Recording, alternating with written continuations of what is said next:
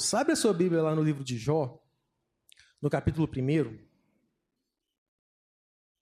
Jó, no capítulo 1, nós vamos ler a partir do verso 1. Mas, é, ainda que, independente da, do nível de experiência bíblica que você tenha, de conhecimento, todo mundo conhece mais ou menos a história de Jó. Todo mundo sabe que Jó é, é, o livro de Jó é um livro que retrata uma história de um homem que sofreu amargamente. Ele sofreu dores terríveis. E todo mundo fala da paciência de Jó. Né? Todo mundo fala, poxa, tem, o cara tem paciência de Jó. Mas a gente entende que a paciência é em virtude do que ele sofreu, do que ele viveu. A palavra de Deus nos conta a história de Jó e, de, e nos mostra que Jó era um homem excepcional. Jó era um homem fora da curva.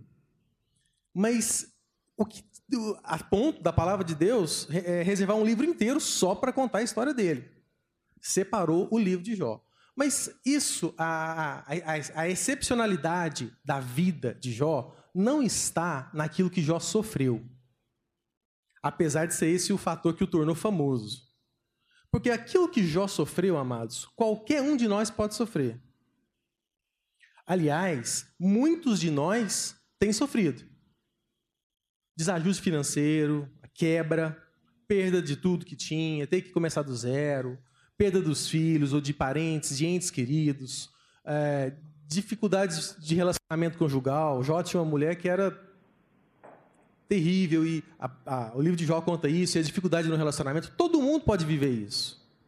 Mas o que tornava Jó um homem tão, tão especial, tão excepcional, era a maneira como se ele posicionava diante dessas coisas. E é importante você entender isso, porque o que vai colocar você numa situação de exceção, fora da curva, o que vai destacar você, fazer a sua vida brilhar de fato, não é a ausência dos problemas, mas é a maneira como você se posiciona diante deles. A maneira como seu coração é colocado. Isso é muito importante de entender, amados, porque muitas vezes você acha que para a sua felicidade está faltando ter menos problema. Que a ausência de problema é o que está te faltando na vida. Que se talvez você não estivesse passando pelo que você está passando, ou que se você não tivesse passado pelo que você passou, sua vida seria diferente. Você seria uma pessoa mais alegre, mais feliz, uma pessoa que de repente brilharia mais, teria mais disposição, mas não é isso, amado. O que faz a diferença na sua vida, o que falta muitas vezes na nossa vida para que a gente faça a diferença, é um posicionamento. De modo que você não precisa se livrar dos seus problemas. O que você precisa fazer é mudar a maneira como você olha para eles. É a posição da qual você os, os analisa. É a leitura que você faz da vida. O que tem matado muitas vezes a nossa vida é a leitura que nós fazemos dela. A gente atribui a culpa a tudo. Quando não são as pessoas, são as circunstâncias. Mas eu quero te dizer uma coisa: mude a leitura que você faz da sua vida. E a vida que você vê vai mudar. Nós vamos entender isso aqui um pouquinho mais a fundo. Vamos começar a leitura a partir do verso primeiro. Diz assim: Havia um homem na terra de Uz, cujo nome era Jó, homem íntegro e reto, temente a Deus e que se desviava do mal. Nasceram-lhe sete filhos e três filhas. Possuía sete mil ovelhas e três mil camelos, quinhentas juntas de bois e quinhentas jumentas. Era também muito numeroso o pessoal a seu serviço, de maneira que esse homem era o maior de todos os do Oriente. Os seus filhos iam às casas uns dos outros e faziam banquetes, cada um por sua vez e mandavam convidar as suas três irmãs a comerem e a beberem com eles. Decorrido o turno de dias dos seus banquetes, chamava Jó seus filhos e os santificava. Levantava-se de madrugada e oferecia holocaustos, segundo o número de todos eles, pois dizia: Talvez tenham pecado os meus filhos e blasfemado contra Deus em seu coração. E assim Jó fazia continuamente. Um dia em que os filhos de Deus vieram apresentar-se perante o Senhor, Veio também Satanás entre eles. Então perguntou o Senhor a Satanás: De onde você vem? Satanás respondeu: de rodear a terra e de passar por ela. Perguntou ainda o Senhor a Satanás: Você observou meu servo Jó? Porque ninguém há na terra semelhante a ele, o homem íntegro e reto, temente a Deus e que se desvia do mal. Então respondeu Satanás ao Senhor: Por acaso é em vão, é à toa, é sem motivo que Jó teme a Deus? Por acaso o Senhor não cercou ele e concebe a ele, a sua casa e a tudo quanto ele tem? A obra das mãos deles o Senhor abençoou, e os seus bens se multiplicaram na terra. Estende, porém, a sua mão e toca em tudo que ele tem, e verás se não blasfema contra ti na tua face. Diz então o Senhor a Satanás: Eis que tudo que ele tem está em teu poder, somente contra ele não levantes a mão. E então Satanás saiu da presença do Senhor. Sucedeu um dia que, é, em que seus filhos e filhas comiam e bebiam vinho na casa do irmão primogênito, que veio um mensageiro a Jó e lhe disse: Os bois lavravam e as jumentas passeam junto a eles. De repente, deram sobre eles os sabeus e os levaram, e mataram os servos ao fio da espada. Só eu escapei para te trazer a notícia. Falava este ainda quando veio outro e disse: Fogo de Deus caiu do céu e queimou as ovelhas e os servos e consumiu tudo. Só eu escapei para te trazer a notícia. Falava esse ainda quando veio outro e disse: Dividiram-se os caldeus em três bandos e deram sobre os camelos e levaram tudo. Mataram os servos a fio da espada, e só eu escapei para te trazer a notícia. Também esse falava ainda quando veio outro e disse: Os seus filhos e as suas filhas, comendo e bebendo vinho na casa do irmão primogênito, e então se levantou um grande vento do lado do deserto, deu nos quatro cantos da casa, e a casa caiu sobre eles e morreram todos. Só eu escapei para te trazer a notícia. Então Jó se levantou, rasgou o seu manto, raspou a cabeça e lançou-se em terra e adorou a Deus, dizendo: Nu eu nasci e nu eu voltarei para a terra. O Senhor deu e o Senhor tomou. Bendito seja o nome do Senhor. Em tudo isso, Jó não pecou e nem atribuiu a Deus falta alguma. Num dia em que os filhos de Deus se apresentaram diante do Senhor, veio novamente Satanás entre eles. Então o Senhor disse a, disse a Satanás: De onde vens? E respondeu Satanás ao Senhor: De rodear a terra e passear por ela. Perguntou o Senhor a Satanás: Observaste o meu servo Jó? Porque ninguém há semelhante a ele, homem íntegro e reto, temente a Deus e que se desvia do mal. Ele conserva a sua integridade, embora me incitasses contra ele, para o consumir sem causa. Então Satanás respondeu ao Senhor: Pele por pele, tudo quanto o homem tem, ele dará pela sua vida. Estende, porém, a mão e toca nos ossos e na carne, e verá se ele não blasfema contra ti. Disse o Senhor a Satanás: Eis que ele está em teu poder, mas poupa-lhe a vida. Então Satanás saiu da presença do Senhor e feriu a Jó de tumores malignos. Pensa, né, amado? Já não estava bom, né? Então saiu Satanás da presença do Senhor e feriu a Jó com tumores malignos, desde a planta do pé até o alto da cabeça. Jó, sentado em cinza, tomou um caco para com ele raspar-se. Então a sua mulher lhe disse: ainda assim você conserva a sua integridade? Amaldiçoa logo a Deus e morre. Mas ele respondeu: Você fala como uma doida qualquer. Temos recebido o bem de Deus, não receberíamos também o mal? E com tudo isso, Jó não pecou com seus lábios. Amém. Amados, é... Se você, eu sei que muitos de nós aqui, se não todos, a maioria, tem enfrentado desafios, problemas, angústias. Se é o seu caso, meu irmão, presta muita atenção. Há algo de Deus para você aqui nesse texto.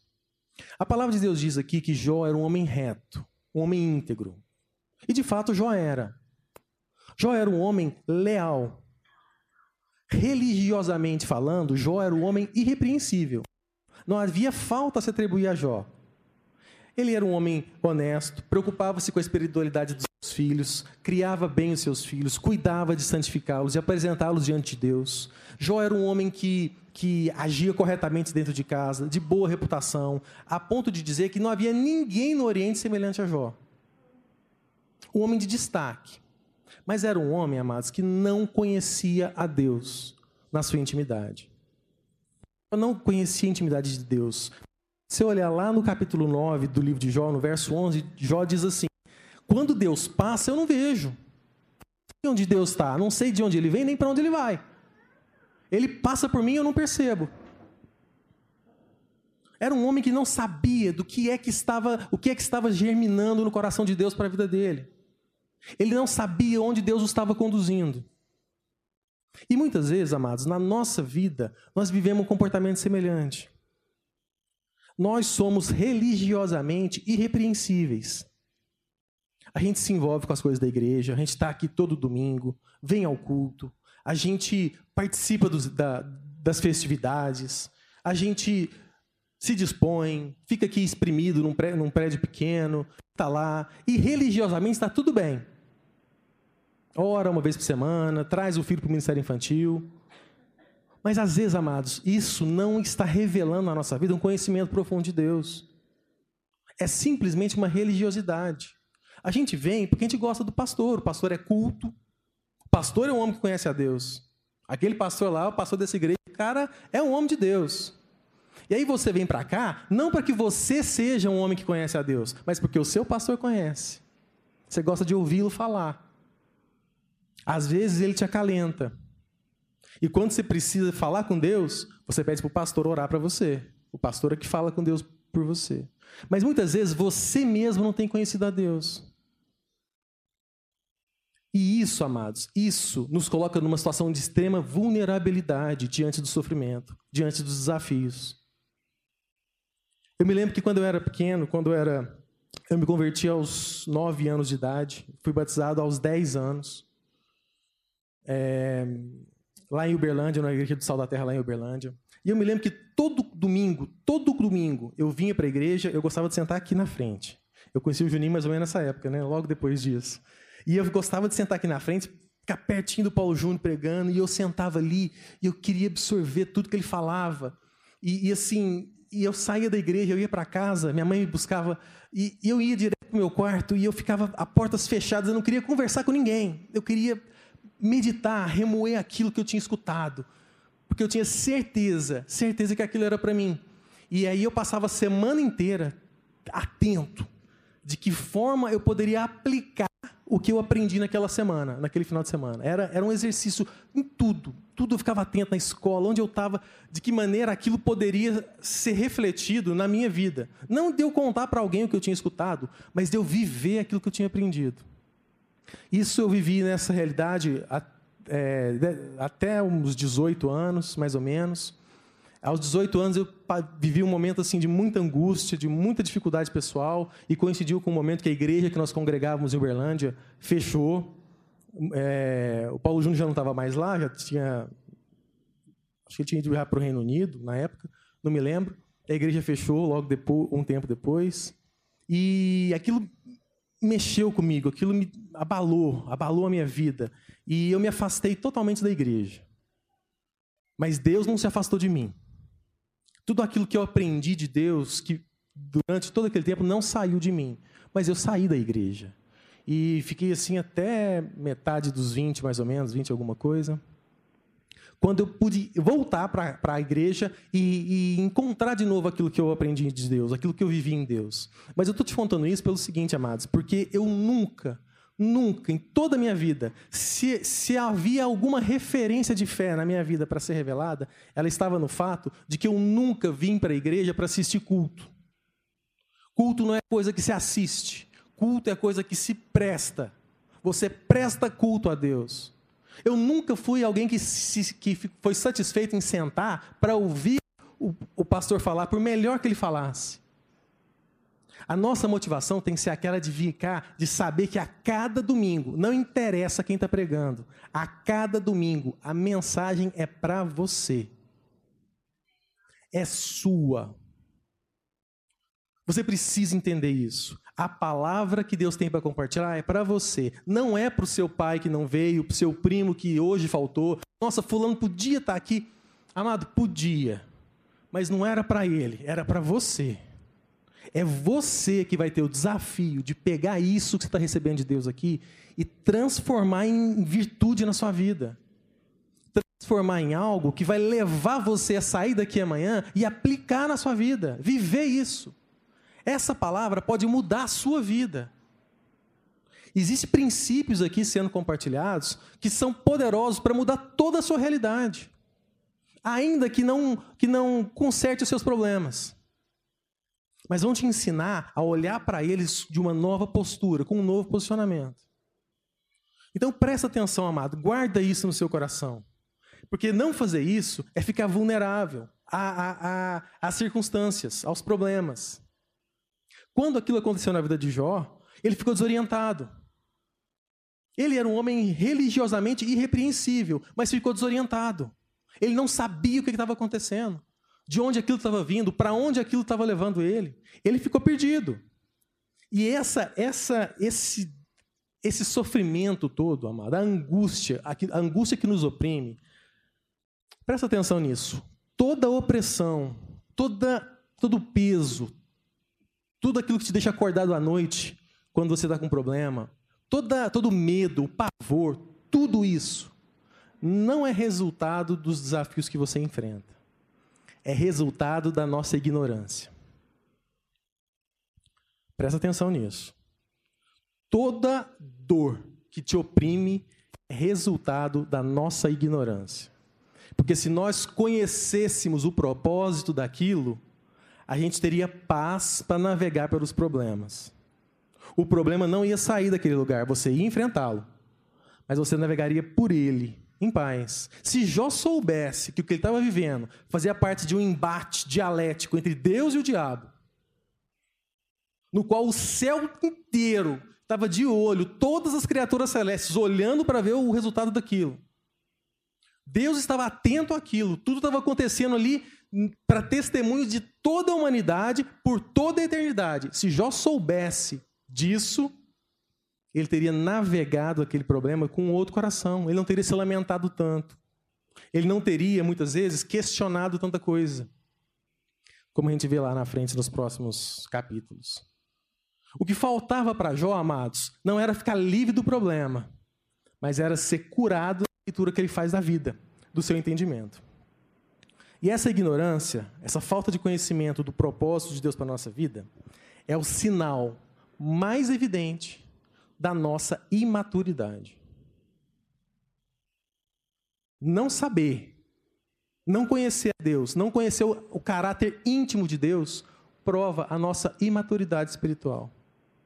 E muitas vezes, amados, nós estamos aqui como crianças, gente imatura reclamando de coisas ou pedindo coisas, assistindo cultos e falando com Deus como crianças. Deus, eu quero, eu quero, eu quero, me dá, me dá. Não, Deus, eu não quero isso, não. Não, Deus, não quero, não quero, eu quero aquilo. É, é como criança. E já está na hora, amados, da gente entender algumas coisas. Há algo aqui para a gente entender nessa manhã. Presta atenção numa coisa. Eu compartilhei essa palavra aqui na igreja no primeiro culto há algum tempo atrás. E Paulo Júnior falou assim, não, vamos compartilhar também lá no culto das ondas.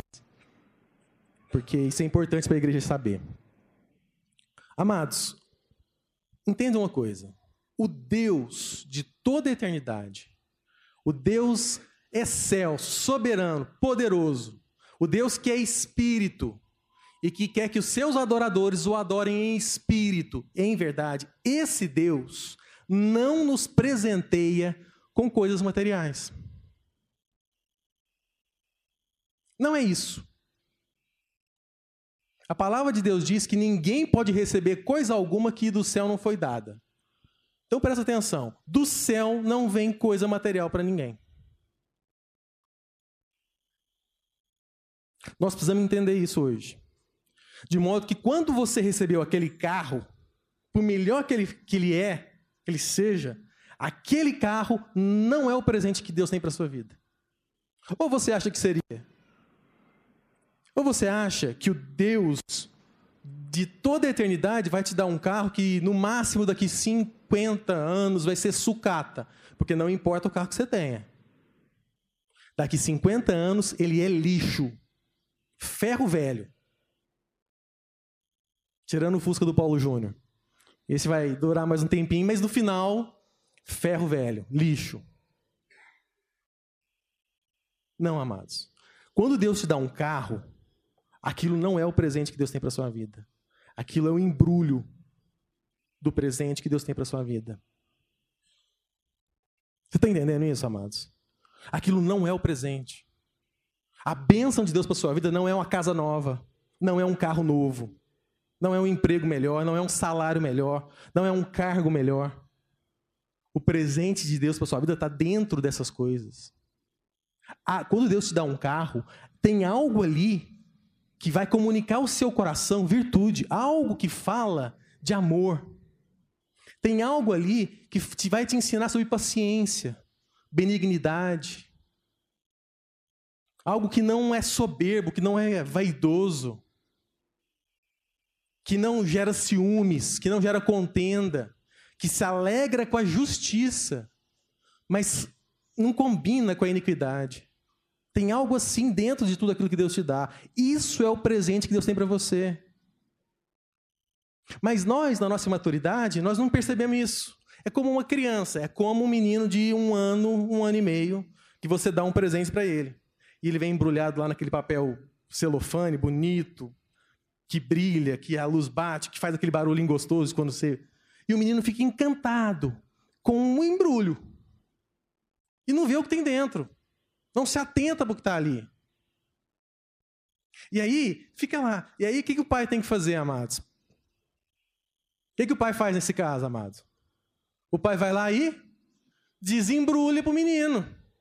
Meu filho, peraí, deixa o papai te ajudar. Aí abre, porque o anseio do pai é que o filho entenda a dádiva, veja o presente. Pai desembrulha, joga papel para cá, presente de cá. E o menino vai para onde? Para o embrulho que é o embrulho que é atraente, o embrulho que chama atenção. E aí o que, que o pai tem que fazer, amado? Jogar fora o embrulho. Senão, o filho não reconhece o presente. Você está entendendo, amados? Muita coisa que você está vivendo, que você acha que você está perdendo, na verdade, você só não entendeu o presente ainda. Você está de olho no embrulho. Coisas que estão sendo subtraídas de você pela sua falta de maturidade em entender o presente de Deus para sua vida. Isso tem feito o pai jogar fora os embrulhos. Está entendendo, amado? Em nome de Jesus, isso tem que ficar claro no seu coração. Você precisa entender isso. Porque quando você entender isso, você vai perceber que existem outros tipos de presentes que Deus nos dá. Que não vem no embrulho bonito, brilhoso, e gostoso.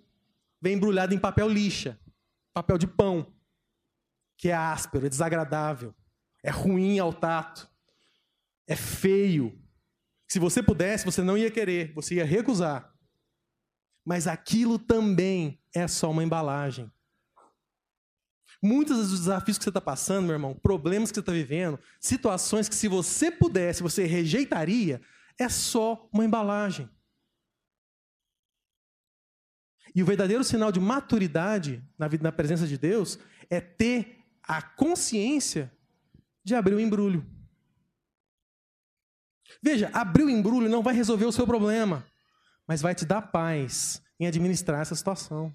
Você vai discernir o que está lá dentro, porque lá dentro também tem algo que fala de, de paciência, de benignidade, algo que não fala de arrogância, de soberba, algo que não fala de ciúmes, de ganância. São coisas que Deus tem comunicado ao nosso coração. E nós temos que entender isso. É o que Jó não entendeu, por não conhecer o caráter de Deus. E nós precisamos colocar isso diante de Deus. Porque a história continua. A história de Jó continua. Se você continuar lendo, você vai ver que chega lá uns amigos de Jó para consolá-lo, para animá-lo. E chega esses amigos de Jó, e ao invés de consolar, eles acabam entrando num debate, num embate, dizendo assim: Não, Jó, se Deus, Deus é justo. Se você está passando pelo que você está passando, é porque você deve ter algum pecado oculto. Então se arrepende, pede logo perdão a Deus para sair dessa. E Deus vai te restaurar. Presta atenção que talvez você já tenha escutado isso por aí. O que você está passando, Jó, é porque tem um pecado oculto. Ou você não quer contar para a gente, ou você está escondendo de Deus. Mas pede perdão que Deus vai te restaurar. Amados, isso, esse argumento, é o mesmo argumento que o diabo usou diante de Deus quando foi falar de Jó. É a mesma coisa. Porque o diabo chegou diante de Deus e falou o seguinte: Deus,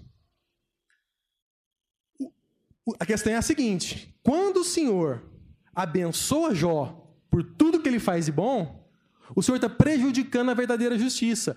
Jó só é bom porque recebe coisas boas do Senhor. Jó só é bom porque o Senhor o fez próspero. Tira toda a prosperidade de Jó, que você vai ver se ele não vai te blasfemar.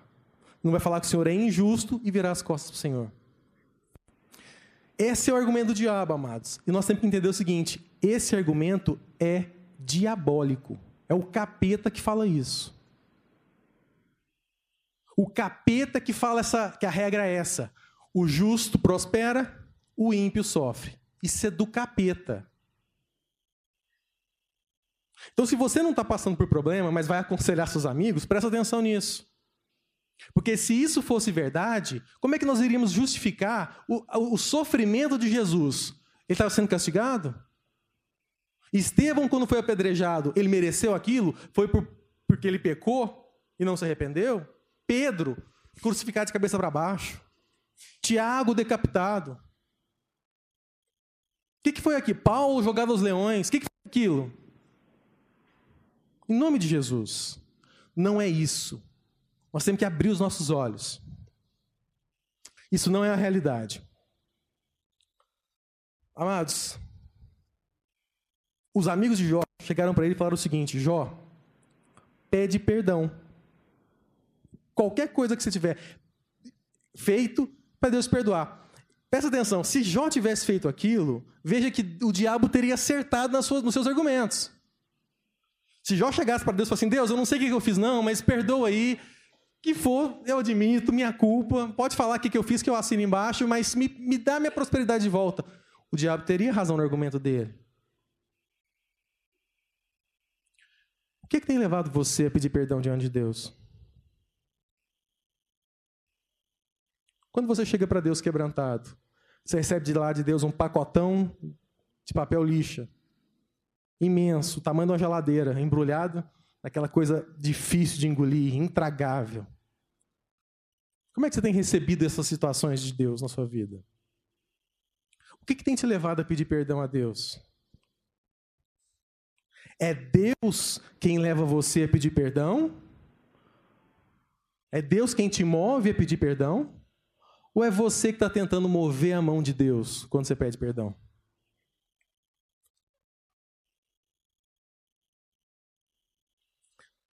Jó era um homem excepcional. Excepcional, meus irmãos, porque Jó não fazia as coisas diante de Deus esperando algo em troca. O motivo de Jó não era esse. E aquilo que Jó recebeu de Deus, aquele pacote horrível que Jó recebeu diante de Deus, tinha um presente lá dentro: fé. Jó recebeu de Deus um presente maravilhoso, que é a capacidade de ver o invisível. É a capacidade de enxergar o que ninguém mais enxerga, a fé. Tanto é verdade que lá, nós comentamos aqui, lá no capítulo 9, verso 11, você não precisa abrir sua Bíblia não, Jó diz assim: Eis que o Senhor passa por mim e eu não vejo. Ele segue perante mim e eu não percebo. Aí lá na frente, quando Deus o instrui e ele desembrulha esse presente, o que, que ele fala? Senhor, antes os meus olhos não viam. Antes eu conheci o Senhor só de ouvir falar. Mas agora os meus olhos vêm. Já desembrulhou o presente dele. Que a sua oração seja, a partir de hoje, a partir de agora, não para Deus te livrar daqueles embrulhos ou daquelas embrulhadas que às vezes a gente entra, mas que a nossa oração agora seja para Deus nos dar a sabedoria, a maturidade de desembrulhar, de abrir os embrulhos. Amém? Se comprometa com isso, meu irmão, em nome de Jesus. Feche seus olhos, vamos ter uma palavra de oração. Querido Deus e Pai, Senhor, em nome de Jesus, em nome de Jesus, está aqui o teu povo diante do Senhor hoje. Ó Deus, os meus irmãos, homens e mulheres, ó Deus, que têm vivido circunstâncias das mais variadas, têm enfrentado desafios de todas as ordens, na área financeira, na área de saúde, desafios na área de relacionamento, desafios sentimentais, financeiros. Gente que tem buscado o Senhor pelas mais variadas razões. Mas eu quero declarar na vida de cada um aqui essa manhã que esse povo, ó Deus amado, não são mais como meninos. Em nome de Jesus, assim como Paulo viveu essa experiência, que quando eu era menino, quando a gente era menino, a gente falava como menino, mas não é o caso agora. Agora as coisas de menino ficam para trás. Em nome de Jesus, eu quero declarar sobre esse povo, a Deus, uma unção de maturidade. Um povo que aprenda a se relacionar com os presentes do Senhor. Um povo que aprenda a desembrulhar tanto os embrulhos agradáveis quanto os desagradáveis. Gente que sabe lidar, ó Deus, com todas as situações ter fartura, mas também ter falta. Gente que sabe ter riqueza, mas também sabe passar por necessidade. Em nome de Jesus. Gente que pode louvar Deus na saúde, mas também quando estiver doente. Pai, cura o coração dos meus irmãos. Em nome de Jesus. Não são mais meninos. Em nome de Jesus. Não são mais meninos, mas são homens e mulheres do Senhor gente grande que conhece o caráter do Pai, que tem recebido presentes e presentes para desenvolver, enfim, um, um caráter semelhante ao do Senhor.